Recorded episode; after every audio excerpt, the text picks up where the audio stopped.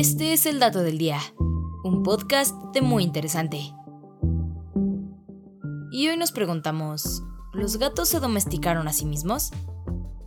Independientes, mimados y monarcas absolutos de la casa, los gatos han sido compañeros de los humanos desde hace aproximadamente 10.000 años, y durante décadas se asumió que fue nuestra especie quien a través de mimos y caricias domó a estos salvajes felinos. Sin embargo, una prueba genética reciente demostró justamente lo contrario, y parece ser que en realidad el proceso de domesticación de los gatos fue autoinfligido. Para llegar a esta conclusión, los científicos se basaron en el ADN de gatos domésticos que vivieron entre los egipcios y fueron momificados hace unos 9.000 años, y después se compararon estos restos con los de otros felinos domésticos de Rumania que habitaron hogares humanos alrededor de la misma época. Finalmente, estas muestras se contrastaron con los gatos domésticos con los que convivimos en la actualidad.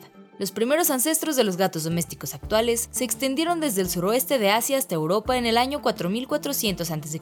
Y aunque no existe un consenso sobre la época exacta en que los gatos fueron domesticados, los científicos apuntan a que esto sucedió hace 10.000 años aproximadamente, durante el final de la última glaciación, época en la que los seres humanos aprendimos a sembrar y a convivir con otras especies de compañía como los lobos. Es probable que los gatos comenzaron a rondar por las comunidades agrícolas en la creciente fértil hace unos 8.000 años, donde establecieron una relación mutuamente beneficiosa cazando a los roedores de la zona y alejándolos de la cosecha. Poco a poco, conforme los gatos iban reproduciéndose y frecuentando a las personas, también lo hacía el interés de la gente por mantenerlos cerca. Tanto es así que una vez que los felinos alcanzaron Egipto, las personas llegaron a considerarlos como figuras divinas, y la muerte de un gato doméstico implicaba un proceso de duelo familiar profundo. Incluso llevaban un luto religioso en el que tenían que rasurarse las cejas en señal de tristeza por la pérdida.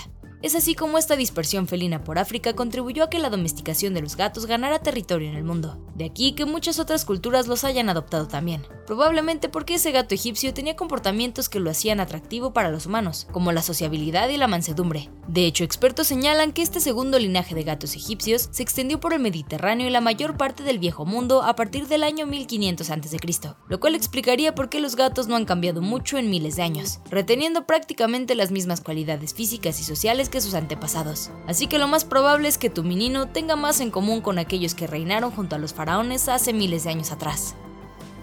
Y este fue el dato del día. No olvides suscribirte gratis a nuestro podcast y seguir todos nuestros contenidos en muyinteresante.com.mx. Hasta la próxima.